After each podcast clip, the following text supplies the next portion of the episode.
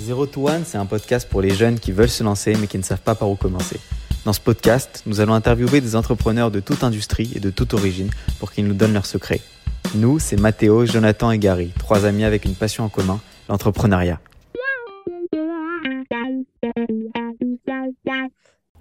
Alors bonjour tout le monde, on est très heureux aujourd'hui de recevoir cette semaine Louis Franck, CEO et cofondeur de FinGreen AI, une start-up qui a pour mission d'accélérer la transition écologique des entreprises vers un système financier 100% durable. Salut Louis, comment ça va? Bah écoute, ça va très bien. Merci de me recevoir, les gars. C'est cool. Merci à toi de, de venir sur la podcast. Merci Est-ce à toi. premier, est-ce qu'en premier, tu peux te, te présenter pour euh, nos auditeurs qui ne te connaissent pas encore? Ouais, bien sûr. Donc moi, je m'appelle Louis, j'ai 25 ans. Euh, j'ai grandi à Paris euh, toute ma vie, dans la plus belle ville du monde. J'ai eu la chance de partir euh, aux États-Unis, à New York, faire mes études pendant quatre ans. Ensuite, je suis revenu, je les ai terminés en France à HEC. Et juste en sortie d'école, je suis rentré dans un programme qui s'appelle Entrepreneur First, où justement j'ai monté donc, notre boîte Fingreen AI, qui a un peu plus d'un an et demi d'existence aujourd'hui. Ça marche. Et juste pour en- revenir en fait sur ton parcours, est-ce que tu peux nous raconter euh, pourquoi tu as, voulu quitter la France, aller aux États-Unis euh, pour tes études? Et qu'est-ce que cette expérience t'a apporté? Et aussi pourquoi tu as décidé de, de rentrer en France? Ouais, alors moi j'ai eu beaucoup de chance parce que mes parents m'ont mis dans une école bilingue euh, depuis que j'étais tout petit. Donc il n'y avait pas forcément cette barrière de la langue et ils poussaient pas mal les étudiants post-bac à aller euh, en Angleterre, aux États-Unis, en Espagne, etc. Et je t'avoue que la prépa, moi ça me ça me parlait pas trop, euh, même si mon frère l'a fait, etc. Mais euh, je t'avoue que moi c'est pas du tout un modèle qui me qui m'attirait, surtout dans, dans des années un peu jeunes. euh, où il faut profiter. Et du coup, j'ai fait des dossiers pour les États-Unis et l'Angleterre, j'ai fait deux, euh, qui sont assez lourds, hein, qu'il faut commencer dès, tu vois, bah, toi, tu connais, tu es, à Boston, donc euh, tu vois, c'est des choses assez lourdes. Et du coup, j'ai eu la chance d'être pris euh, à NYU, euh, où je suis parti euh, voilà, faire quatre ans en plein downtown Manhattan, euh, à apprendre la finance, mais en vrai de vrai, euh, les cours, ce n'était pas forcément le plus important. Euh, ce que ça t'apprend, c'est que ça te fait grandir très vite parce que je suis arrivé là-bas, j'avais 17 ans. Donc, tu arrives 17 ans à New York. Tu, je connaissais personne, je connaissais une seule personne de mon école qui, qui était venue aussi. Donc, génial, vraiment, les quatre meilleures années de ma vie, je pense encore à ce jour. Un peu, c'est con à dire, mais la mentalité américaine de euh, tu fais ce que tu veux, euh, ambition au max, on y va à fond et tout, je pense que ça manque un petit peu en France, mais ça manque aussi euh, partout dans le monde parce qu'eux sont vraiment euh, à fond sur ça. Du coup, Mhm. voilà, je pense que l'ambition, ça développe ton ambition. Euh, à New York, tu as l'impression que tout le monde est en train de faire quelque chose tout le temps. Donc, tu as ce truc un peu d'activité, de toujours euh, faire quelque chose. Et ça, je trouve Ouais. ça, euh, je le, je le prends avec moi encore aujourd'hui. Et ensuite, pourquoi je suis revenu en France? Euh, parce que, en fait, donc moi, je graduate à 21 ans. Et j'avais fait un stage à San Francisco en VC. Il m'avait offert un job. Et, euh, et je dois rendre hommage à ma mère qui m'a dit, bah, écoute, apply à HEC quand même. euh, parce qu'elle, voilà, c'est, un peu son rêve aussi. Elle est très portée sur les études et je, je le remercie. Euh, à HEC, tu as 21 ans, tu es encore jeune. Personne connaît NYU en Europe. Et elle avait complètement raison. Euh, du coup, ça peut être pas mal euh, si tu veux euh, rester en France. Du coup, euh, j'ai appelé à HEC. J'y suis allé un peu, tu sais, en passerelle étudiant international. Donc, je suis arrivé directement en M1, pas fait d'année de césure. J'ai fait directement le M2 euh, Master XHEC Entrepreneur, qui est top. Alors, nous, c'était la promo Covid, donc on a... c'était un peu plus compliqué. Euh, mais voilà. Et ensuite, euh, et ensuite entrepreneur. Enfin, c'était ensuite un peu le même truc. C'est-à-dire, j'avais un taf qui m'attendait en conseil, etc. Et je vois ce programme Entrepreneur First et je dis, bon, je suis encore un peu jeune. euh, je peux aller passer trois mois à la station F euh, à essayer de monter une boîte. Ouais, parcours assez, assez classique, quoi. C'est ça un peu. Je pense que chez les jeunes de notre âge, tu as beaucoup plus ce désir euh, d'entrepreneuriat déjà et moins d'aller. euh, Enfin, il y en a toujours beaucoup hein, dans le M&A, dans le conseil et tout, mais il y a plus de liberté, c'est plus facile de monter une boîte, tu as plus d'accompagnement qu'avant. Donc, euh, moi, je trouve ça très cool. Ça marche. Ouais, c'est sûr. C'est quoi ton point de vue du coup sur les études? Euh, est-ce que tu recommandes à, à tout le monde de faire une grande école, aux jeunes que d'entreprendre plus tard, ou de faire euh, plutôt étu- études à l'étranger, comme ce que tu as fait? Est-ce que tu penses que ça t'aurait suffi, par exemple, uniquement de dans certains noyaux, lancer une boîte? Ou tu as vraiment eu besoin de, passer par la case grande école euh? Non, non, non, c'est pas, pas. Euh, je pense que déjà dans l'entrepreneuriat, ce qui est cool, c'est que c'est le seul endroit où tu as besoin de zéro étude. je pense que vraiment, tu as besoin de zéro étude pour monter une boîte. Euh, sorti de NYU, je pense que j'étais juste trop jeune. j'ai tenté des petits trucs à NYU, à HEC même, qui n'ont pas du tout marché. mais ouais, trop jeune, un peu manque d'expérience. Et puis, en fait, HEC, NYU, ce n'est pas forcément ce qu'on va t'apprendre là-bas. Alors, tu apprends à réfléchir, tu apprends euh, sur plein de sujets qui gouvernent un peu le monde capitaliste, la finance, l'économie, comment ça marche, euh, un peu les notions de base. Euh, HEC, le master que j'ai fait était très porté entrepreneuriat, donc c'est cool pour se faire des contacts, pour si tu veux monter une boîte juste après, tu sors de quelque chose bien implémenté dans l'écosystème, mais pas du tout. Alors, moi, je l'ai dit, donc moi, mes parents sont très, très, très portés études. Mes parents, euh, ils viennent de rien et tous les deux, indépendamment, ont hyper bien réussi dans les études, ce qui les a emmenés à très bien réussir dans la vie. Donc nous, dans notre maison, on a un focus énorme sur les études. Euh, donc, euh, je trouve ça très bien. J'ai eu beaucoup de chance d'avoir les parents que j'ai eus. Mais après, pour monter une boîte, tu n'as pas du tout besoin d'avoir fait des études, et encore moins en école. Mmh. Non, c'est sûr, tu vois beaucoup ça dans, les familles qui, qui, sont parties de rien et qui ont, qui ont réussi dans la vie grâce aux études. Tu les vois avoir beaucoup d'influence sur leurs enfants pour vraiment faire, euh, porter un regard critique sur les études. Euh, mais au final, quand tu fais des études, tu te rends compte que c'est pas forcément ça qui va te, te mener à faire une boîte euh, qui va réussir. Quoi. Du coup, c'est un peu contradictoire. Ouais, et puis même, je sais pas, je sais pas ce que vous en pensez vous. Vous avez fait euh, des très bonnes écoles euh, aussi. Euh, que tu sois à BU, NYU, HEC ou une école de commerce, peu importe. Bon, à la fin de la journée, c'est un mec devant un PowerPoint qui va t'expliquer euh, les règles d'accounting, qui va t'expliquer euh, la finance, les trucs. Je te parle de l'undergraduate. Hein. Il n'y a, pas, a pas un truc mmh. démentiel. Ce qui, t'aide, le seul truc de HEC, c'est le nom. C'est le nom, le réseau et tout. Tout le reste que tu apprends, la vie, c'est exactement la même que n'importe quelle école de commerce en France ou même aux US. Mmh. Non, ouais, c'est sûr. Moi, ce qui m'a plutôt marqué, c'est de, enfin, de partir seul, d'être loin de mes parents, de ma famille, et de, devoir tout construire de rien. Et je trouve que c'est un, ça m'a apporté un très bon mindset parce que ça t'apprend en fait à créer quelque chose de, de from scratch, de, de rien, quoi. Et après, ça, ça te pousse à entreprendre et à, beaucoup être, être, plus motivé. Et aussi, ça m'a beaucoup appris par rapport au, au enfin, ça m'a beaucoup donné des compétences euh, autre que académique, quoi. Des compétences comme parler en public, euh, savoir très bien parler en anglais, s'exprimer à l'oral, que forcément ce que j'ai appris euh, à l'université en soi-même, quoi. Complètement, ça te fait grandir très vite. Euh, après, c'est une chance, hein, c'est une chance de pouvoir partir à l'international et de vivre ces expériences et tout. Donc, après, ouais, je, je, pense quand même que monter une boîte, entrepreneuriat, c'est quand même un trait de personnalité. Euh, plus que quelque chose que tu vas apprendre, encore moins dans une salle de classe. Euh, mais bon, vu que ça, enfin, vu que ça se démocratise tellement, vu qu'aujourd'hui, euh, enfin, je te montre, on paye 25 softwares, 30 softwares par mois, mais sans eux, au moins 115, tu en as 10, 15, ou en vrai de vrai, à 1000 euros par mois, tu as largement. Je pense, je pense qu'aujourd'hui, on en parlait avec un pote à moi. aujourd'hui, je pense que tu montes une boîte en 20 minutes en France. Tu ah vois, tu fais start, se domicilier, en 20 minutes, tu as toute ta structure légale, parfaite, carrée.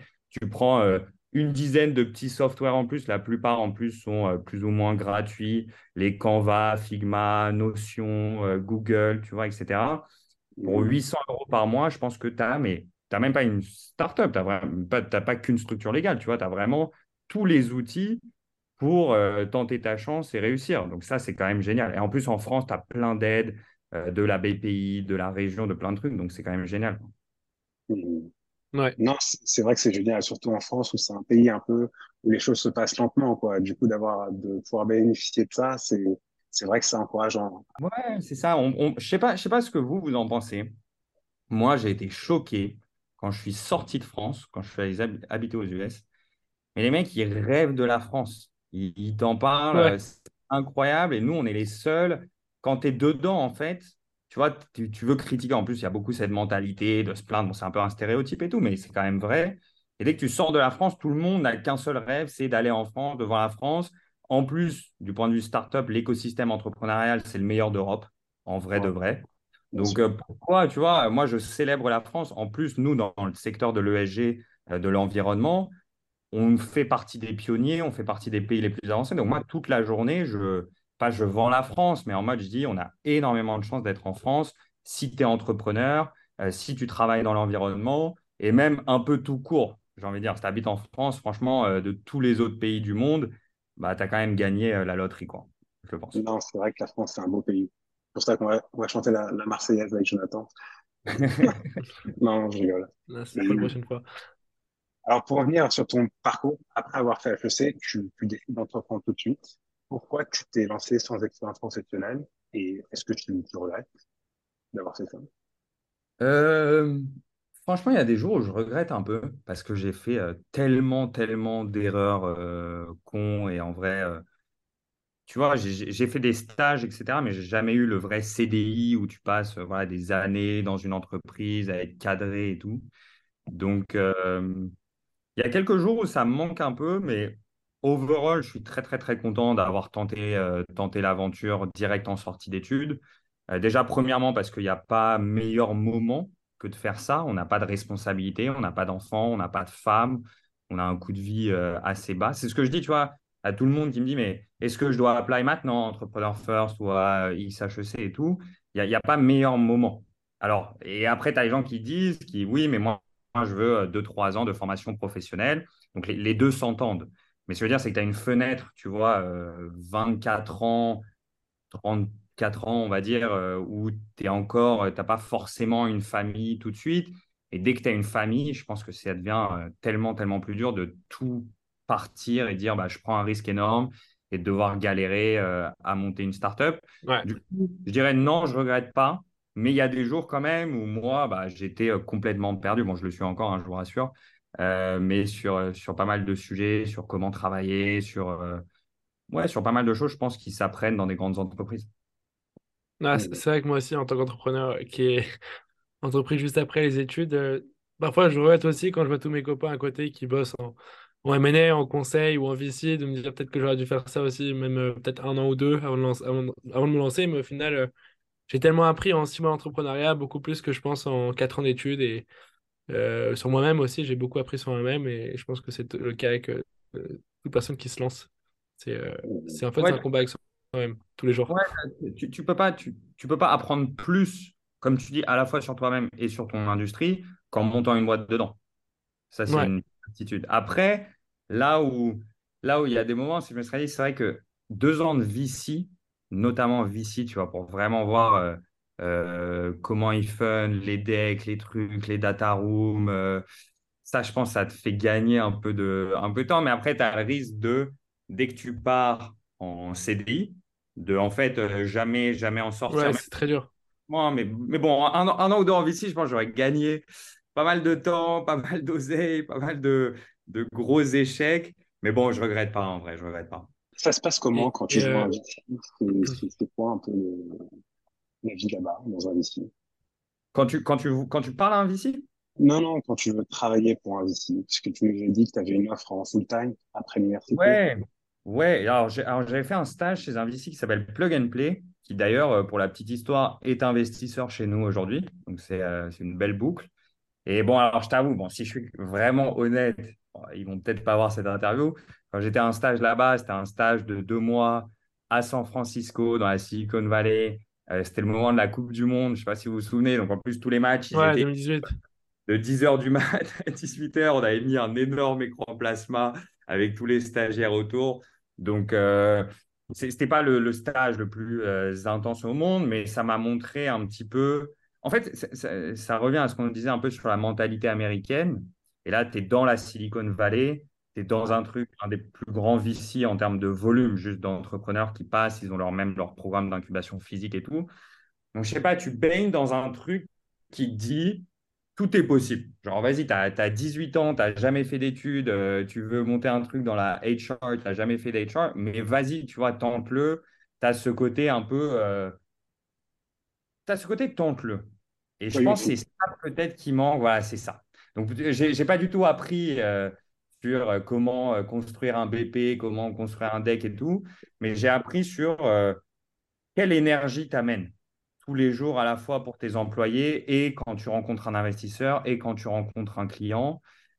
C'est un peu ce délire-là qui, je pense, est, c'est le truc le plus précieux que tu peux avoir parce que vous me dites ce que vous en pensez, mais je pense vraiment que l'entrepreneuriat, c'est énormément juste persévérer et être optimiste. Et c'est tellement facile à dire, mais putain, quand tu te manges, tu manges tellement. Des refus, ouais. La journée, mais tellement, tellement, tellement, tellement de galères, mais qui sont impensables, tu vois, que si tu n'as pas ce truc de persévérance et d'optimisme, que eux ont très bien, que eux ont super bien, euh, et ben euh, c'est dur, euh, c'est dur d'avancer quoi. Ouais, totalement d'accord. Et du coup, toi, du coup, tu as entrepris après HEC entrepreneur via Entrepreneur First. Donc, qu'est-ce qui t'a poussé déjà à faire ce programme? Est-ce que tu peux nous expliquer ce que c'est et qu'est-ce qui t'a apporté Alors, je, ne connaissais pas du tout ce programme. pour être transparent, donc moi, chez, à XHEC Entrepreneur, j'avais fait quelque chose qui s'appelle le Bio Launchpad. Euh, qui est un truc qu'il y a seulement 15-20% des étudiants du, je sais même plus si je crois que ça existe encore. Euh, et en gros, c'est dans la biotech. Et le concept est très stylé, c'est-à-dire qu'ils vont voir les grands instituts, l'Institut Curie, l'Institut Pasteur, le CNRS. Il y a tous ces chercheurs qui sont exceptionnels, qui développent des choses pendant 15 ans, euh, qui peuvent vraiment révolutionner le monde, mais qui n'ont pas du tout le temps, l'énergie ou de faire la partie très simple, qui est la partie business plan, enfin très simple vraiment comparé à ce qu'eux ils font. Euh, lever des fonds, euh, voilà, un peu structurer la boîte d'un point de vue euh, financier, administratif, même marketing, etc. Et du coup, ils mettent des groupes de chercheurs ensemble avec des, équipes de deux personnes de XHEC Entrepreneurs. Donc moi, je l'ai fait avec un très bon pote aujourd'hui qui s'appelle Faudier. On a bossé avec des chercheuses de l'Institut Curie qui avaient développé une petite molécule qui pouvait potentiellement guérir le cancer du sein triple négatif sans effet secondaire et d'autres types de cancers qui avaient des récepteurs particuliers. Donc vraiment, euh, c'est fou, elles ont travaillé sur ça pendant euh, plus de 12 ans. Technique, ouais. Ouais, c'est, non, mais c'est plus. C'est, on est allé dans leur labo CNRS, euh, voir ce qu'ils font. Enfin, c'était passionnant. Il y, en a, il y en a une qui s'appelait Florence, une des chercheuses qui était en charge de la bibliothèque moléculaire française. Donc, ça, bon, bref, c'est un monde, c'est vraiment des gens qui. Et en plus, tu vois, ils, ils gagnent rien, ils font ça toute la journée dans leur labo. C'est vraiment, ils sont animés par quelque chose de, beaucoup plus noble euh, que beaucoup d'entre nous. Tout, ça pour dire que nous, on partait dans ça. Donc vraiment, moi, j'étais sûr de continuer ça après XHEC. Et au dernier moment, et c'est ça qui est très dur dans les boîtes de biotech, euh, la petite molécule ne passe pas les études pharmacocinétiques, donc qui détermine la toxicité euh, chez les organismes vivants. Et donc, elle ne peut pas passer en essai préclinique. Donc, c'est vraiment la, la dernière étape pour passer en préclinique. Et donc là, tu crées ta structure. Là, nous, on a un intérêt aussi. Bref, on tente plein de variants, etc. Euh, rien ne marche. Du coup, un peu en, panique, entre guillemets, je dois retrouver euh, un taf, en fait, tout simplement. Euh, et là, donc, je retrouve un taf dans une fintech. Et en parallèle de ça, il y a un programme qui s'appelle Entrepreneur Force qui me contacte sur LinkedIn. Donc, tu sais, hein, leur call, ils en envoient des dizaines et des dizaines. Hein eux qui t'ont euh, contacté, c'est pas toi qui. Ouais, En fait, je ne connaissais pas. Je connaissais pas du tout. Moi, j'étais un peu en panique à me dire il me faut un taf, il me faut un taf. Et du coup, eux me contactent. Et en fait, je, je parle à un de mes très très bons potes qui s'appelle Constantin Daliac. Son grand frère a fait la seule licorne d'Entrepreneur First. Donc, il a créé une boîte qui s'appelle Tractable, qui est la seule licorne en portfolio. Et du coup, j'ai appelé euh, le frère de mon pote et lui, forcément, pour avoir un peu ses conseils, pour savoir si ça valait le coup de le faire maintenant, plus tard et tout. Et lui, il me dit un peu ce que j'ai dit au début de, euh, de ce podcast, de dire, euh, voilà, faut le tenter, euh, faut y aller, tu es jeune, c'est trois mois, tu es payé, tu es à la station F. Moi, ça me faisait un peu rêver, la station F, tu vois. Je me disais, tellement cool si un jour, je peux avoir une, une boîte là-bas. Et du coup, du coup, voilà, il m'a, à, à, travers ça, à travers le programme lui-même, euh, à travers mes envies aussi personnelles, et eh ben, je me suis mis dans Entrepreneur First. Et comment ça s'est passé le, programme là-bas et jusqu'à la création de, ta boîte quoi? Comment ça marche? Et, Alors écoute, moi, moi j'étais un des plus jeunes là-bas. Euh, généralement, ils vont prendre des profils un peu plus seniors. Donc, il y a, y a, pas mal de PhD. Il y a des gens qui ont bossé déjà 3-4 ans euh, en boîte. Donc, moi, je suis arrivé bah, sans, sans, aucune expérience, quoi, tu vois, euh, sorti d'études, euh, le mec, il n'a jamais monté une boîte, rien. Euh, et je suis arrivé avec une idée de vouloir faire quelque chose autour de la finance durable, notamment une plateforme d'investissement durable. C'était ça le début de FinGreen. au, départ, au départ, c'était vraiment c'était un truc de trading B2C sustainable. je rencontre mon premier CTO là-bas, qui n'est plus le CTO de la boîte aujourd'hui, qui est parti. mais écoute, le programme se passe hyper bien parce que c'est un kiff, tu es à la station F, on te paye pour monter ta boîte, tu as une cohorte de gens qui sont tous plus intelligents les uns que les autres. donc, c'est super. Alors, après, il y a pas mal de drama, il y a beaucoup de choses. C'est un programme assez intense, tu vois, parce que il y a des histoires de fous et tout de Entrepreneur First. c'est assez fou comme trois mois. mais ravi de l'avoir fait. Nous, on n'a pas été fundé. on a pivoté, on a eu voilà, pas, mal, pas mal de galères. Euh, mais euh, j'en retiens un très bon souvenir et j'encourage euh, tout le monde à le faire quand il demande. Ok. Et du coup, Entrepreneur ça t'apporte quoi? Ça t'apporte un co-founder et l'idée ou l'idée, ça venait de toi-même? Alors, au final, Entrepreneur c'est censé te donner un co-founder et de l'argent. Et moi, au final, aujourd'hui, j'ai pas d'argent d'Entrepreneur First et mes autres co-founders ne sont plus les co-founders originaux. Donc, voilà. Et l'idée, l'idée, mais enfin, tu vois, je ne serais pas là aujourd'hui sans Entrepreneur First, sans mon premier CTO, ça c'est une certitude.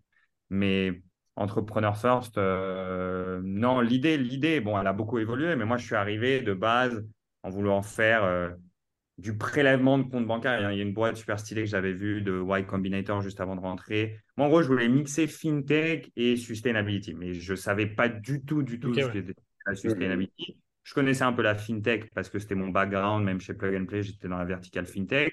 Et je me disais, aujourd'hui, tu montes une boîte, il faut absolument que tu aies une considération environnementale euh, au cœur du truc. Et en fait, en fait plus tu avances dans ton idée, donc qui de base était ce truc de c'était euh, je collecte de l'argent tous les mois sur ton compte bancaire et je le place dans euh, un fonds green. Mais ça pose plein de problèmes. Qu'est-ce que ça veut dire green Qu'est-ce que ça veut dire sustainable? Euh, un peu comme ça. Ensuite, ça évolue. On s'est dit, on va faire plateforme de trading, investissement direct dans des produits sustainable. Ensuite, on a réalisé que pour avoir les agréments AMF, ACPR, c'était extrêmement complexe, extrêmement coûteux. Donc, on pivote en B2B, d'abord en B2B sur euh, le reporting ESG des marchés publics. Ensuite, on réalise qu'on a trop de compétition sur ça. Donc, on arrive finalement, mais ça, je te parle, ça, ça a pris un an. Tu vois, toute cette réflexion autour de l'idée et des centaines de calls, etc. On est arrivé au reporting ESG B2B pour les acteurs financiers des marchés privés, qui était une niche, mais qui n'est pas vraiment une niche, un peu sous-servie par les gros acteurs qui sont en train de commencer à avoir des pressions réglementaires. Donc c'est là où on est en train de se faire une petite place. D'accord, mais justement, pour avoir cette idée, ça a pris beaucoup d'efforts. Mais est-ce que tu as, parlé avec les acteurs avant de, sortir cette idée ou tu t'es dit d'abord, je vais, faire cette idée je vais voir si, si elle, va, elle va plaire à ces acteurs? Alors, la, toute, toute, toute, toute première idée de Fingreen, c'est moi tout seul. OK, j'arrive à Entrepreneur Force dans une semaine. Je n'ai pas d'idée. Je suis un CEO, donc je n'ai pas de compétition, euh, compétences pardon, techniques. Euh, j'ai rien, tu vois, j'ai même pas de bagage, j'ai aucune expérience. Donc, euh, c'est moi à regarder Y Combinator, euh, une idée à pomper, hein, plus ou moins, pour faire en France dans le domaine FinTech Sustainability. Et d'ailleurs, la boîte dont je te parlais, que je voulais copier, elle, elle prenait juste l'argent tous les mois, elle te l'investissait quelque part.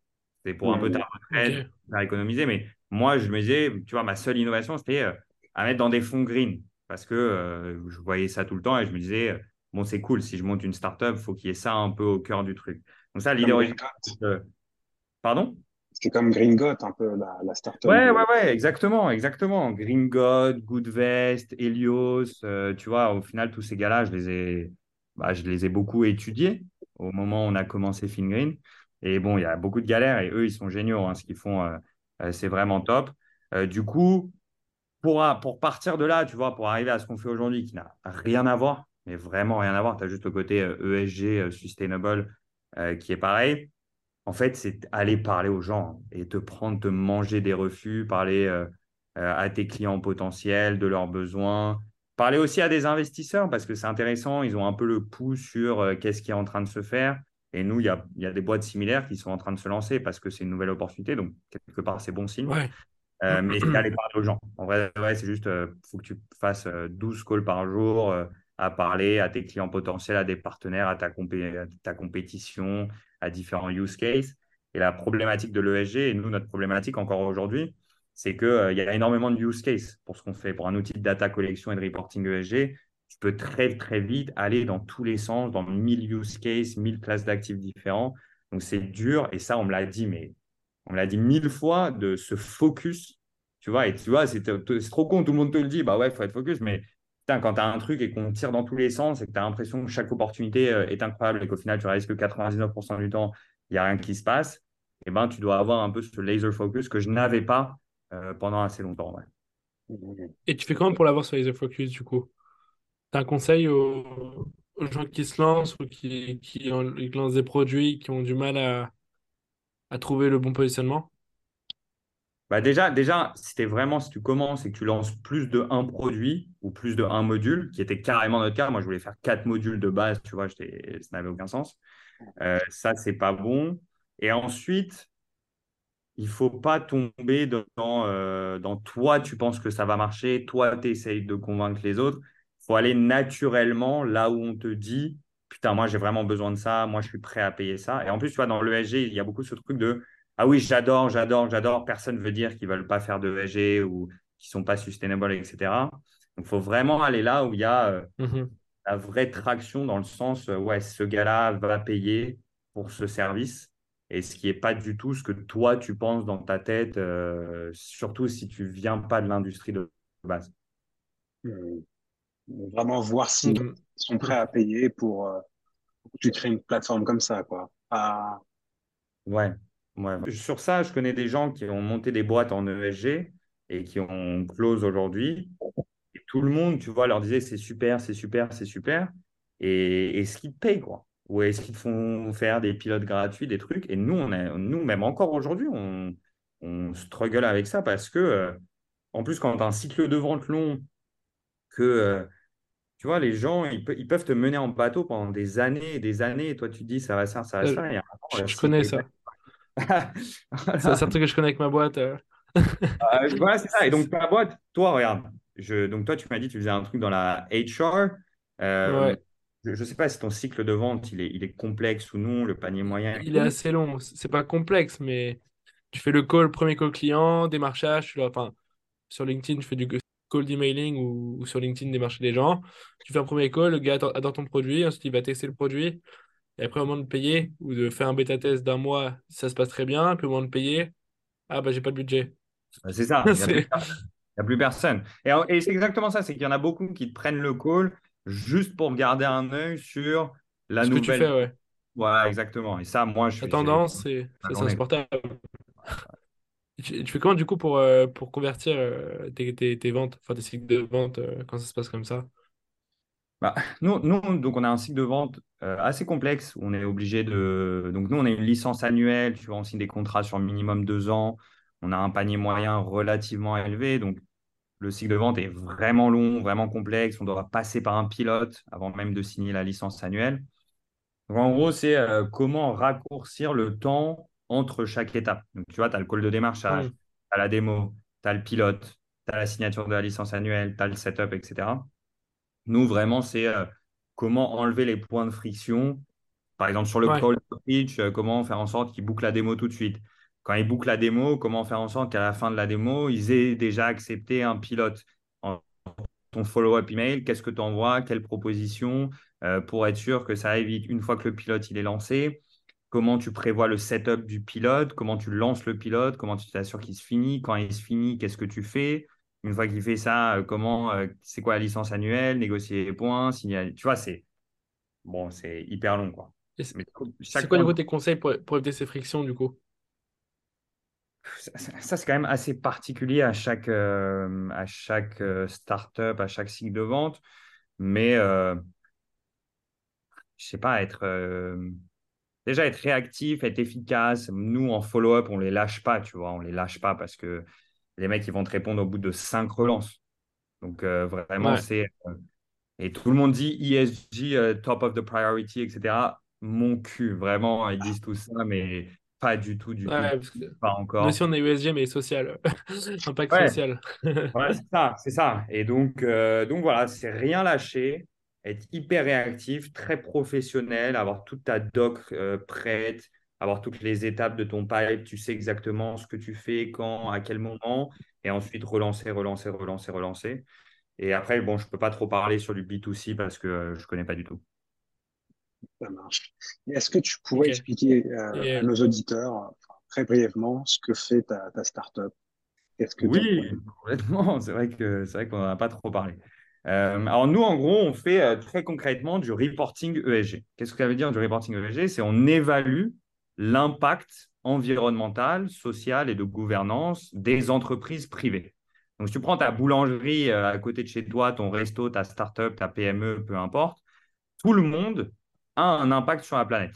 Il y a des métriques, donc il y a des, il y a des impacts qui sont communs, par exemple les émissions de CO2, euh, tu vois, les problèmes euh, de parité, ça c'est commun à toutes les boîtes. Et ensuite, il y a des trucs ultra spécifiques par industrie. Par exemple, si tu fais du hardware, ton packaging, euh, si tu es une fintech, un SaaS, ta consommation d'électricité. Donc, chacun a vraiment son impact propre. Et nous, notre rôle chez Fingreen, c'est de déterminer quelles sont ces métriques, quel est ton impact, qu'est-ce qu'on doit calculer, aller collecter cette data et faire les calculs de manière hyper transparente et hyper précise. Et ça, la transparence, je pense qu'il faut vraiment qu'on en parle parce que c'est le cœur de ce qu'on fait. Et ensuite, avec ces data brutes, les aligner aux différents types de standards, frameworks, euh, régulations qui existent dans le domaine de l'ESG aujourd'hui, mais aussi générer du reporting non réglementaire. Donc, euh, je veux communiquer à mes LP, je veux faire du marketing, je veux créer un produit sur la base des KPI ESG d'une entreprise privée, par exemple ce qu'on appelle les prêts, les crédits verts, les prêts à impact, green bonds, green loans, qui sont en train de se démocratiser maintenant au marché privé, qui sont plus seulement réservés aux entreprises cotées ou aux très très larges projets. Donc tu vois, c'est vraiment euh, tout ce qui a un sous-jacent, une entreprise non cotée euh, et qui doit faire un reporting où il doit voir euh, l'impact de cette boîte tous les six mois ou tous les ans ils utilisent Fingreen parce qu'en fait, ça devient extrêmement complexe d'envoyer des Excel hyper longs, hyper galères à l'entreprise qui ne va pas y répondre parce qu'elle n'a pas le temps, elle n'a pas les ressources. Ensuite, comment je m'assure que l'entreprise sur du déclaratif, elle n'a pas menti ou elle n'a pas fait des erreurs de calcul? Et ensuite, je dois aligner moi-même à la mano euh, ces data brutes à mes différents types de reporting, les générer euh, euh, pareil manuellement, etc. Donc, c'est plein de petites étapes très manuelles, très longues, chronophages et si tu prends un cabinet de conseil qui seront euh, très coûteuses, donc c'est là où Fingreen intervient et on te propose un outil euh, centralisé, digital, automatisé, euh, qui permet de gagner un temps énorme et aussi gagner de l'argent comparé aux solutions traditionnelles. D'accord, c'est très clair. Mais j'ai une petite question par rapport à ça. C'est comment c'est scalable en fait? Parce que tu, enfin, si je comprends bien, tu me dis que c'est vraiment c'est beaucoup de travail manuel mais imagine, tu as beaucoup de clients d'un coup, comment tu vas faire pour, euh, pour, euh, pour leur délivrer euh, ce qu'ils attendent?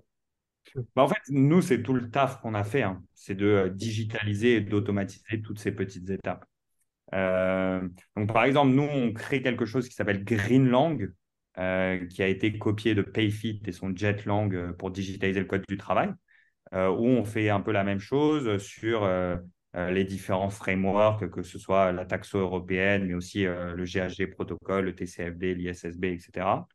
Euh, donc nous, en fait, tout le but, c'est, on te demande que très peu d'infos, on te demande le nom de la boîte, peut-être son code NAS pour l'identifier et un point de contact. Et ensuite, nous, notre algo automatiquement va générer, OK, voici les KPI ESG à les traquer pour cette boîte, voici comment les collecter, voici comment les calculer, euh, voici ce que tu peux sourcer des data sources publiques pour pré-remplir déjà de l'information. Euh, voilà des modèles d'IA d'analyse comparative pour détecter s'il n'y a pas d'outlier et pour pareil essayer de pré-remplir au maximum d'informations. Et ensuite, une fois que je collecte cette data, j'ai besoin de, euh, de linker la génération de reporting avec les data que je collecte brutes. alors, autant sur du réglementaire et des templates prédéfinis, ça peut se faire. Bon, c'est quand même très chiant à faire, mais ça peut se faire. Euh, autant sur de non réglementaires, bon là, tu dois customiser un peu pas mal de choses. Donc, nous, on s'est tapé le travail relou de comprendre les régulations, les traduire, les automatiser, mais aussi de créer toute l'infrastructure, donc la plateforme FinGreen, qui lie tout ensemble et rend toute l'expérience fluide. Donc, en termes de scalabilité, nous, justement, on se positionne comme un outil technologique. On ne se positionne pas comme un cabinet de conseil. Euh, et ça, c'est très important parce que du coup, on peut être distribué partout.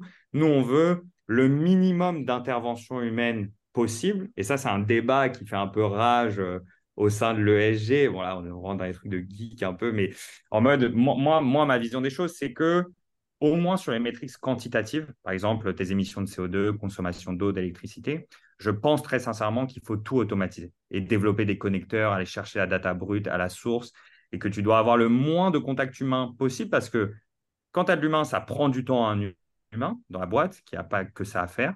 Euh, et il y a le risque de greenwashing, il y a le risque d'erreur, etc., etc. Après, sur les métriques qualitatives.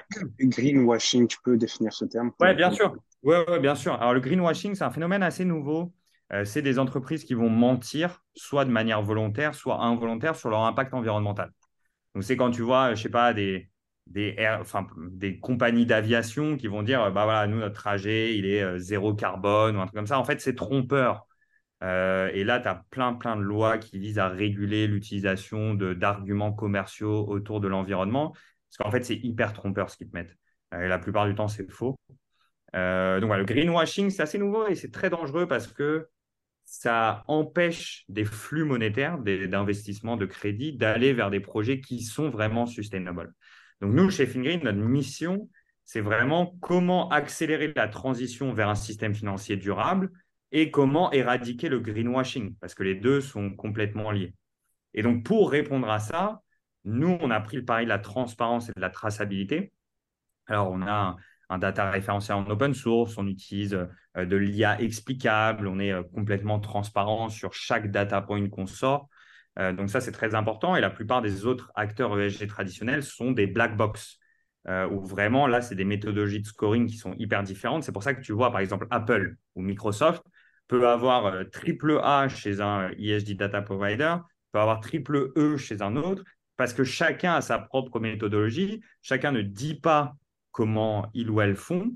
Euh, et donc, ça donne des, trucs, il y a des facteurs euh, qui varient de 1 à 14 000 sur des KPI ESG d'une même boîte. Alors là, il y a eu, pendant les dix dernières années aussi, c'était plus compliqué parce qu'il n'y avait pas de standard de référentiel commun, l'ESG était assez nouveau, euh, même les entreprises elles-mêmes euh, devaient comprendre qu'est-ce qui tombe dans leur scope, qu'est-ce qui tombe dans leur supply chain, etc., etc.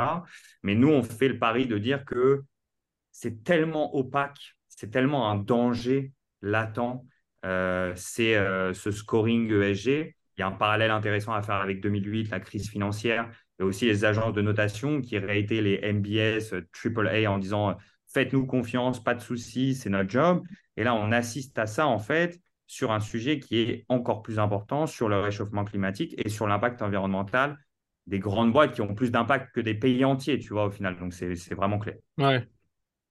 Et euh, est-ce que, juste pour venir sur le côté un peu pratique euh, de Fingreen, euh, quelle est votre stratégie du coup pour trouver ce product market fit que tu cherches ou que tu n'as pas encore, pas encore atteint? Ouais, c'est quoi pour toi les bonnes métriques que tu traques sur ton produit, sur, euh, sur la question de client? Ça se passe comment? C'est plutôt de l'organique ou c'est vraiment. euh, Ouais, c'est ce qu'on ce se disait un peu avant. Moi, moi je ne considère pas qu'on ait encore vraiment trouvé notre produit market fit euh, aujourd'hui. Euh, parce que, comme je l'ai dit, on a, on a beaucoup de demandes sur beaucoup de use cases et il y a aussi ce problème de défocus dont on parlait. Donc, pour, moi, le produit Market Fit, tu l'as euh, en Serie A. Serie A, où je peux te dire que tu as vraiment quelque chose qui est prouvé. Nous, on est, euh, on est sur du précis encore, tu vois. On est encore, euh, on a nos tout premiers clients, on est super content, mais on n'a pas encore une grosse machine hyper scalable avec un truc prouvé qui marche, qui marche, qui marche. Ça va venir, hein, on travaille pour ça et tous les jours, on voit que ça va un peu mieux. Mais ouais, y a, y a, en vrai, il n'y a qu'une seule vérité. Moi, j'ai appris un truc c'est que euh, tu peux faire tous les posts LinkedIn, tous les concours, tous les prix, tout ce que tu veux. Euh, je ne sais plus qui m'a dit, ils appellent ça les bullshit metrics, qui sont importants, qui sont importantes sur un, sur un petit niveau en termes d'image, de crédibilité. Il ne faut, pas les complètement les dismiss, mais il n'y a qu'une seule vérité pour toute startup au monde, c'est le, les revenus. Voilà, qui te paye, qui te paye, qui te paye. Est-ce que tu as des clients qui te payent? Et vous serez, et même moi, j'étais tellement surpris maintenant que je suis dans cet écosystème de voir, tu as des boîtes, mais tu te dirais, mais elles cartonnent, elles doivent faire des millions, elles font zéro, mais vraiment zéro. Et tu les vois gagner des prix, tu les vois faire des posts, des articles de journaux. Et même nous, tu vois, il y a un moment, on faisait ça, on avait 0, 0, 0 clients. Donc, c'est ça. Ouais, il y je a, connais. C'est le, cadeau empoisonné des articles sur les échos. mais c'est bien, mais c'est bien de les avoir, tu vois. C'est pas. C'est bien de les avoir, mais c'est tellement, tellement pas le plus important. Il n'y a qu'une seule vérité, c'est l'argent qui rentre tous les mois dans tes caisses. Quoi. Ouais, non, mais juste pour Ouais, venir à ce, que- juste pour venir à, à ce point-là, est-ce que, euh, euh, par exemple, si on prend l'exemple de, euh, de certaines boîtes dans la Silicon Valley, comme Uber ou, ou peu importe, je sais qu'il y a pas mal de boîtes qui, euh, qui font, enfin, qui, qui sont en cash flow négatif, c'est ça?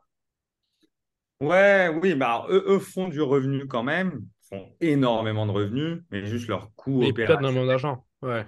Voilà, c'est ça. C'est juste, ils- à la fin de la journée, ils perdent de l'argent, mais ils font euh, monstrueusement euh, du revenu. Amazon, pendant 15 ans, a perdu beaucoup d'argent, Uber, blablabla, tout ça. Donc, euh, c'est pas un problème. Tant que tu fais rentrer de l'argent, même si tes coûts sont plus élevés, ça veut dire que quand même, tu as un truc que les gens veulent. Mm, mm. Je pense. hein. Après, moi, je, me- bon, je suis loin d'être un, un entrepreneur à succès ou euh, encore de ça. Quoi.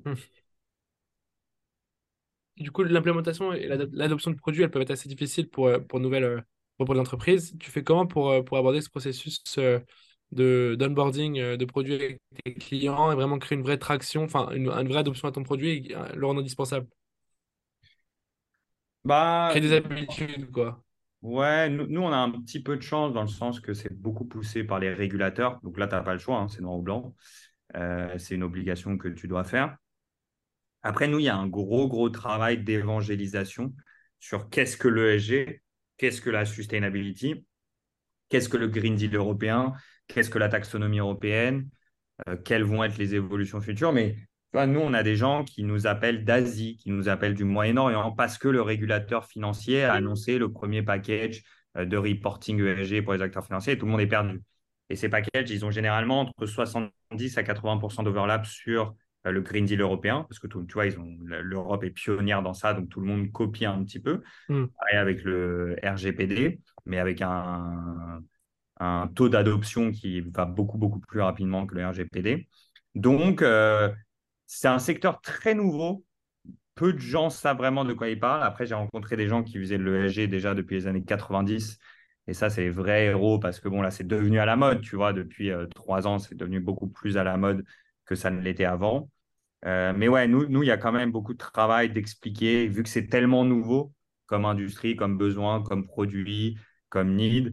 Euh, voilà, mais je pense que toi aussi, tu dois. euh, alors, explique-moi juste vite fait ce que tu fais, mais je crois que dans la RH, bon, tu dois aussi expliquer pourquoi ton outil et pourquoi ils se font démarcher par 150 000 outils, comme nous, ils se font démarcher par 150 000 outils de reporting ESG. Ouais, bah, nous avec Avodai, c'est simple, on permet aux entreprises de référencer les, les talents qui sont arrivés en dernière étape de leur processus de recrutement et qui n'ont pas été embauchés, mais qui, parce qu'ils ne correspondaient pas à leurs besoins à un instant T, mais, euh, mais qui quand même euh, étaient de très bons talents. Et donc, on permet aux, aux entreprises du coup de référencer ces talents sur notre plateforme pour leur permettre de réinvestir le temps en passant les process, en ayant un tampon euh, référencé par telle boîte, par exemple par Fingreen AI. Je fais le dernier round euh, de leur process, je suis référencé, recommandé par la boîte, et quand je repostule un, un job via Avodai, je reste tampon recommandé par telle boîte. Et d'un autre côté, ça permet aussi aux entreprises qui référencent ces talents de pouvoir traquer du coup euh, l'impact qu'on a sur leur marque employeur. Donc, euh, grâce à des outils d'analytics qu'on a, ajoutés sur le produit, on permet aux entreprises vraiment de traquer un peu euh, l'impact qu'on a sur, euh, sur leur boîte et sur. c'est un peu un impact social, si tu veux, et, et voilà. Non, mais C'est très smart. Mais bon, tu dois expliquer il bah, faut, il faut documenter. Voilà, C'est ça, c'est la documentation, pourquoi- expliquer vraiment, informer les gens. c'est ça. Exactement. Il faut montrer le problème, expliquer le problème, c'est plus difficile. C'est tout le marketing. Ouais, après, bon, bon, euh, s'ils n'ont pas ce problème, euh, c'est compliqué de vendre un besoin qui n'existe pas. Tu vois, toi, une- on ne sait jamais s'ils ont vraiment ce problème et tout. Et tu as toute cette distinction entre nice to have et need to have euh, dont on, qu'on nous rabâche Ouais. tout le temps. Mais c'est vrai, si c'est un nice c'est to have en mode euh, j'en ai pas besoin, en vrai de vrai, j'en ai pas besoin. Euh, faut, euh, soit tu es un génie du marketing et tu leur montres vraiment euh, ce qu'ils peuvent gagner avec ça. Mais c'est vrai que c'est tellement, ta vie est tellement plus simple quand c'est vraiment un need to have, quand c'est quelque chose dont tu as besoin. moi, un de mes meilleurs potes a monté une boîte dans le RBF, Revenue Based Financing, où voilà, il prête de l'argent. Et l'argent, c'est le truc. Quand tu as une boîte, tu en as besoin pour vivre, tu as besoin pour payer tes salariés. C'est le truc essentiel. Nous, sur l'aspect réglementaire, tu en as besoin, sinon tu vas te prendre des amendes. Euh, mais après, tu as plein d'autres choses, des nice to have, où les mecs y arrivent quand même, mais c'est encore plus compliqué. Même sur du need to have, ça galère. Alors, sur du nice to have, c'est encore plus dur. Mmh, ça marche. Enfin, juste, euh, je voulais savoir euh, comment tu, comment les, les, gens arrivent à, à, faire confiance en ta plateforme, quoi, parce que tu, tu racontais que tu utilisais pas mal de technologies, que tu avais créé ta propre euh, langage de programmation, que tu utilises l'Explainable AI.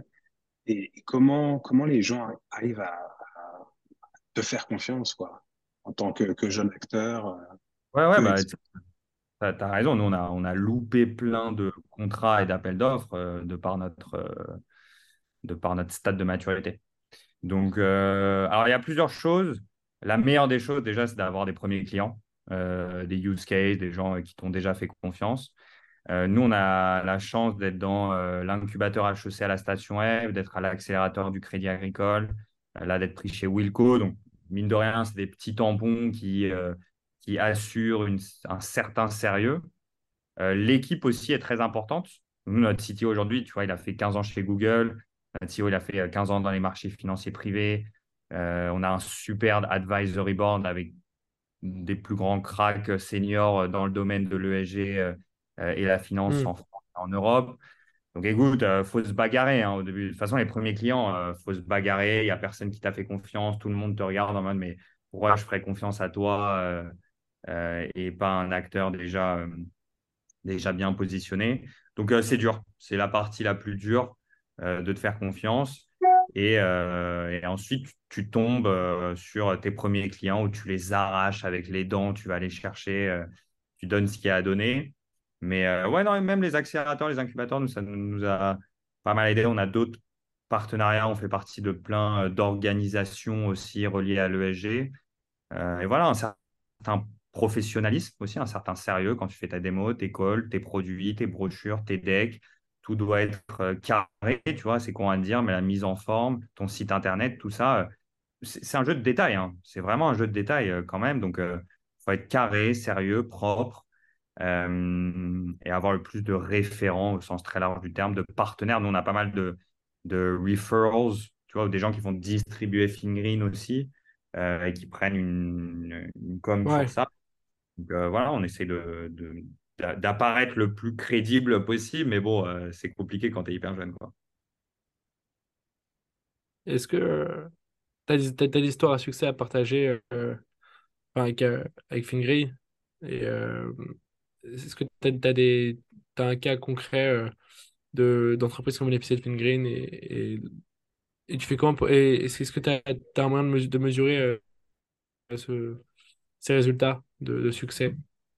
Ouais, alors, nous, on a signé nos premiers clients en début de l'année.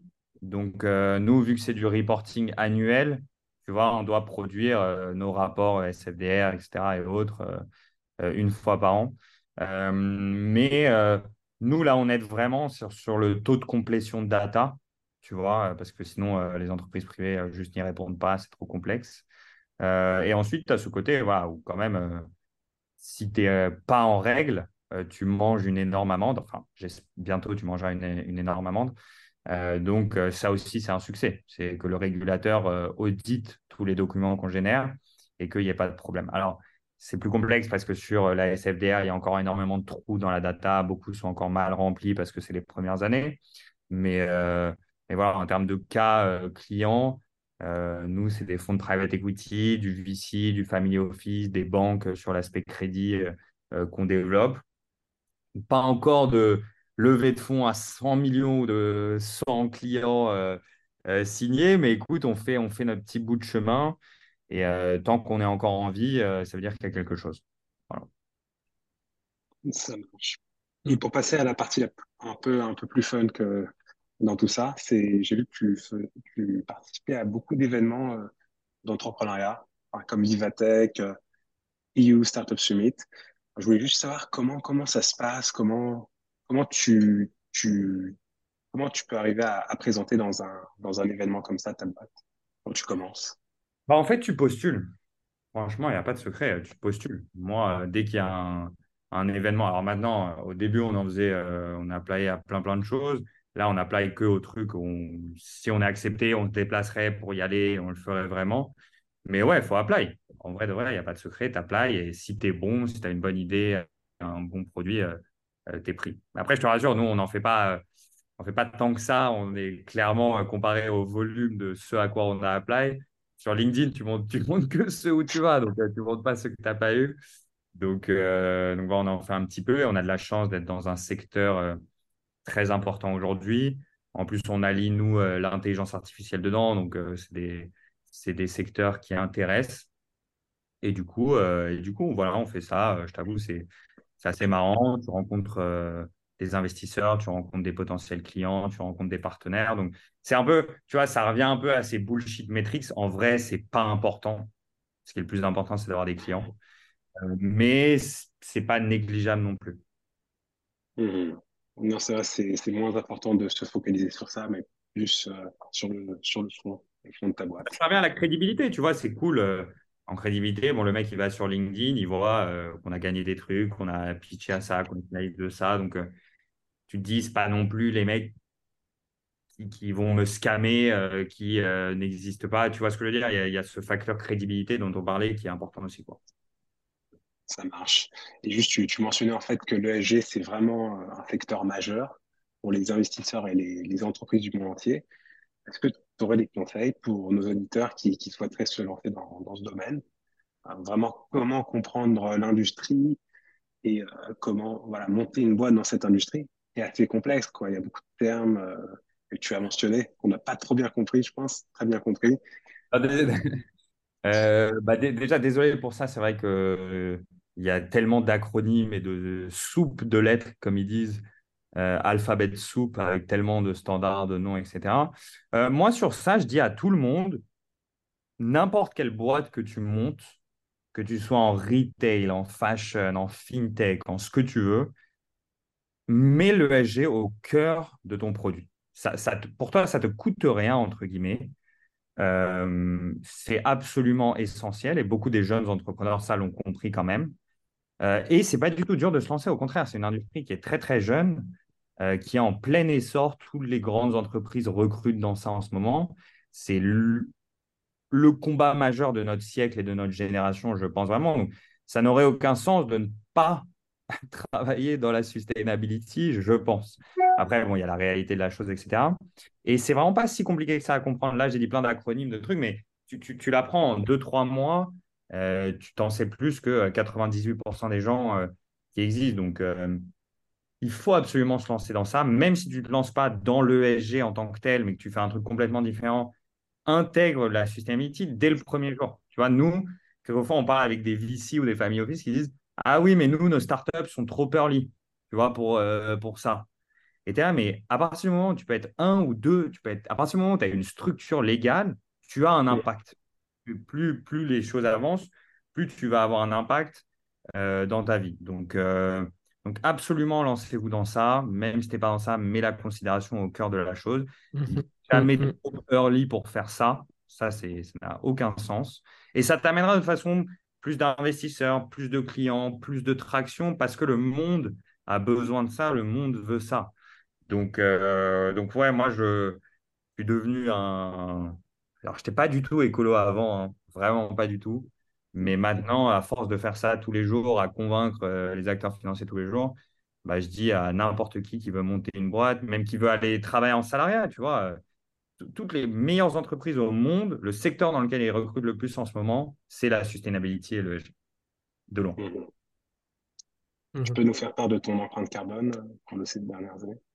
Non, non, alors malheureusement, elle n'est elle est pas si, si bonne que ça. Euh, mais nous, on achète euh, des crédits carbone euh, pour compenser nos, nos efforts. On privilégie bien sûr le train pour tout ce qui va être déplacement court. Euh, après, clairement, voilà, moi, je suis loin d'être parfait. Mais on, on tend à s'améliorer. Je pense que l'avènement aussi de tout ce qui est visioconférence a beaucoup aidé sur le fait de plus besoin de passer pour faire un call, un truc, un machin. Donc ça, c'est assez cool. Et c'est quoi tes projets pour l'avenir de FinGreen et de la, et de la plateforme? Déjà, c'est de rester en vie. déjà, c'est de rester en vie parce qu'en ce moment, c'est dur. C'est dur de trouver. C'est vachement dur. Donc, ouais, déjà, premièrement, sortir un peu la tête de l'eau. et ensuite, moi, en fait, en termes de diversification, j'ai plein d'idées. C'est-à-dire, soit, on diversifie dans le type d'actifs analysés. C'est-à-dire, nous, on fait des actifs privés. Donc, après, tu fais le real estate, donc l'immobilier. Après, tu fais les supply chain. Après, tu fais la crypto. Tu vois, ça, ça, m'excite beaucoup de me dire, je veux pouvoir évaluer l'impact environnemental de tout type d'actifs. Euh, ça, ça me parle énormément, énormément. Mais bon, c'est un défocus énorme. Tu vois, déjà, je fais des entreprises privées, je t'ai parlé de cinq use cases entre le crédit et l'investissement. Donc, il y a énormément de choses à faire. Mais ça, c'est un peu mon ambition. Après, on va aussi ouvrir notre plateforme directement aux corporates parce qu'ils ont des obligations directement eux-mêmes et pas que les acteurs financiers. Donc ça, c'est assez sûr qu'on va le faire. Euh, et ensuite, euh, voilà, moi, c'est mon rêve, c'est mon rêve un peu euh, de, monter une boîte et que ça marche et, et ensuite de pouvoir investir dans plein, plein, plein d'autres boîtes quand je vois à quel point c'est dur et à quel point des business angels peuvent être chiants et déprimants, etc. Je rêverais de de, euh, ah. je comprends.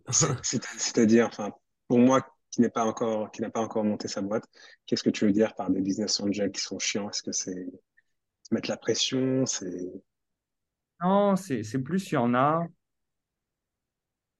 Alors, c'est souvent pas des entrepreneurs. C'est ceux qui n'ont pas été entrepreneurs et qui sont business angels.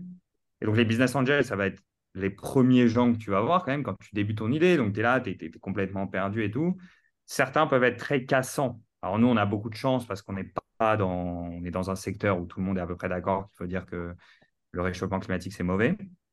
Mais dans le sens que moi, je, moi ça m'a marqué des calls avec des business angels qui m'ont dit, mais putain, mais c'est super, genre vas-y, mais tu as complètement raison, même peu importe ce qu'on dit, les écoute pas, tu vois ce que je veux dire Genre, même, la plupart n'ont pas investi, 99% n'ont pas investi chez nous, mais d'avoir ce truc, un mec où tu parles de ton idée, c'est ton genre tu te rends pas compte à quel point vous voyez l'émission qui veut être mon associé. Ouais, euh, tu vois, tout, le monde, tout le monde la connaît et tout. Les mecs qui arrivent là, tu vois, mm. quand un mec te pitch ta startup pour investir, mais c'est toute sa vie, quoi. Le mec, il se réveille le matin, il fait ça pendant des années, il trime, il mange de la merde, des refus tous les jours. Donc, et il faut avoir un peu cette considération de. Tu vois, il y, y, a des gens qui sont odieux dans le monde du VC, dans le monde des BA, il y a des gens qui sont vraiment odieux où eux, ils n'ont jamais rien fait, jamais monté une boîte et qui te parlent comme si euh, tu n'as rien compris, euh, c'est de la merde ton truc et tout, et ils te le disent. Et je trouve ça assez dur. Donc, si jamais, si jamais, vraiment, si jamais je suis dans une position où j'ai la chance de pouvoir investir dans des startups, ça, je te parle à titre personnel, hein, pas pour FinGreen, c'est. Eh ben, euh, j'essaierai de donner un maximum de force et on revient à la positivité, l'optimisme, la persévérance. Parce que moi, il suffit que tu vois, il y a des jours, et même la plupart des jours, tu te manges euh, cinq mauvaises nouvelles. Il suffit qu'il y ait un mec qui dise pendant cinq minutes euh, Putain, mais c'est mais vas-y, putain, mais persévère, t'en bats les couilles des autres, t'as raison. Ça m'est déjà arrivé, ouais. voilà, ben ça, à, vous, dis-moi. Ça motive, ça motive. Jonathan, mais ça, te refait, tu vois, ça te requin. Tu te dis, mais bien sûr, genre. Euh, et donc, ça, ça, je trouve ça, ça, je trouve ça cool. Donc, dans FinGreen, se diversifier dans le type d'actifs analysés, c'est cool. Et très personnellement, j'adorerais pouvoir euh, euh, alimenter cet écosystème qui est génial en France et apporter une touche d'optimisme et de bienveillance sur les entrepreneurs français parce que quelquefois, ça peut, ça peut manquer. Ça marche. En tout cas, c'est très clair. Juste pour finir avec ça, on voulait savoir si tu avais un dernier conseil pour les jeunes qui veulent se lancer. Non, alors, je suis peut-être pas la meilleure personne placée pour donner des conseils parce qu'on est encore euh, très, très, très, très, très jeune. Mais euh, ça revient à ce qu'on se disait. Optimisme. Tu tentes un truc, tu t'en fous, ça coûte, c'est quoi aujourd'hui? C'est une recherche Google de monter une boîte, c'est un notion Legal Start, on sait à, 500 balles, tu as, créé une boîte. Donc tente-le, tente-le avec euh, courage et optimisme, si possible dans l'environnement, ce serait pas mal. Mais voilà, y a pas, on a tellement de chance d'être dans la période dans laquelle on vit, d'être dans le pays dans lequel on vit, d'avoir les, ressources technologiques qu'on a avec ChatGPT, etc. Donc, voilà, saisissons cette chance. Quand tu es jeune, c'est surtout le, bon moment pour le faire. Et, ouais, c'est kiffant. Je pense que Jonathan pourra le dire. Il y a des moments, c'est très, très, très chiant. c'est pas facile. Mais c'est gratifiant et je me verrai, j'aimerais rien faire d'autre de ma vie. Euh, du coup, voilà. j'espère que l'aventure va continuer. Et j'espère que Jonathan aussi, l'aventure va continuer et qu'on se retrouve dans 10 ans en disant Putain, on était euh, tous les deux à galérer euh, comme ça et on a persévéré, on n'a rien lâché parce que toutes les grandes boîtes du monde, il y a un moment, toutes, il y a un moment, elles sont passées à ça, de la faillite, de mourir, de trucs, de machin, ce que tu veux. Et c'est le gars qui s'est dit Bah non. Et on continue, on continue. Et moi, j'ai eu plein, plein, plein de galères. il y a des moments où vraiment j'étais à deux jours de fermer la boîte. Et voilà, il y a un optimisme, radical optimism, comme j'aime bien dire chez nous. Voilà. Ça marche. Donc, rester optimiste et, euh, y croire. ouais, et, attention parce que optimiste, optimiste ne veut pas dire nier. Optimiste ne veut pas dire utopiste. Tu vois ce que je veux dire? Ouais, c'est vrai. Ouais je comprends les problèmes, je les attaque, mais je les attaque avec le sourire. Je les attaque en me disant, je vais les résoudre. Et je pense que juste ce mindset, et c'est pas du tout idéaliste. Voilà, c'est ça. C'est pas, euh, on vit dans un monde de business, tout va bien. Non, non, je dois charbonner, je vais manger de la merde. Et c'est euh, maintenant, moi j'ai un truc, c'est dès que je reçois un refus, déjà, déjà quand j'envoie un email, maintenant quand j'envoie un email, un truc, un machin, je pars du principe qu'il y aura un refus part du principe que ça va pas marcher. Donc, tu vois, hope for the best, expect the worst, ça c'est très intelligent.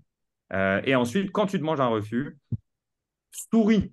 Souris, dis, mais j'adore ça, tu vois, apprends à aimer ça. Et ça, je pense que ça, ça mentalement, ça aide beaucoup. Et du coup, dans ton travail, dans ta startup, tu es plus heureux, tes équipes sont plus heureuses. Tu avances mieux plutôt que le mec, si à chaque mauvaise nouvelle, tu vas tirer la gueule, putain, mais tu es misérable et tu n'avanceras jamais. Donc, c'est ce côté optimiste, sans être idéaliste. Mhm. Non, c'est sur, sur, surtout un mindset qu'on peut. Enfin, moi, je suis par exemple, je suis un passionné de tennis. Et je, ne sais pas si tu as vu euh, Carlos Alcaraz quand tu le vois jouer au tennis, c'est quelqu'un qui sourit, quoi. Même s'il galère, il sourit. C'est vraiment un mindset qu'on peut appliquer à l'entrepreneuriat et dans tout ce que tu fais, quoi. De sourire, mais vraiment avoir de la passion. Prendre du plaisir et. Ouais, c'est ça, exactement, exactement. Et je crois que c'est parce que j'aime beaucoup, je crois que c'est Zverev, ou même c'est Zverev qui a dit ça, que ça lui a redonné, ou Titipa, je crois, qui disait euh, Alcaraz, il joue avec le sourire, ça fait kiffer de voir ça. Et donc, nous, à notre échelle, même pour ta, ta propre santé mentale, si tu n'es pas optimiste, sourire, et eh ben, tu, seras, euh, tu tombes en dépression en un mois. Quoi. Donc, euh, on va faire de la M&A. Ouais, voilà, c'est ça. Le M&A, et tu vois, je ne crache pas du tout sur M&A parce que je pense que c'est très dur dans une certaine façon et que c'est un type de personnalité euh, qui pas tout le monde réussit. Mais euh, moi, je serais misérable en M&A je pense que tu mets un mec en M&A en startup, il serait misérable. Euh, et donc, peu importe ce que tu fais, fais-le avec sourire, optimisme, voilà, sans être, sans être débile et sans penser que tout va s'arranger en claquant des doigts, sans travailler et que tu n'auras pas de problème. Ça marche. Merci beaucoup en tout cas Louis pour, euh, ton temps, tes conseils et pour euh, nous avoir raconté ton expérience. Je te souhaite une bonne continuation avec Green et plein de bonnes choses. Merci beaucoup. Bah, écoutez, merci, merci à vous les gars, franchement euh, très cool. Et n'hésitez pas si vous passez à la station F à Paris, qu'on se voit en, live. Avec plaisir. Ok, ça marche?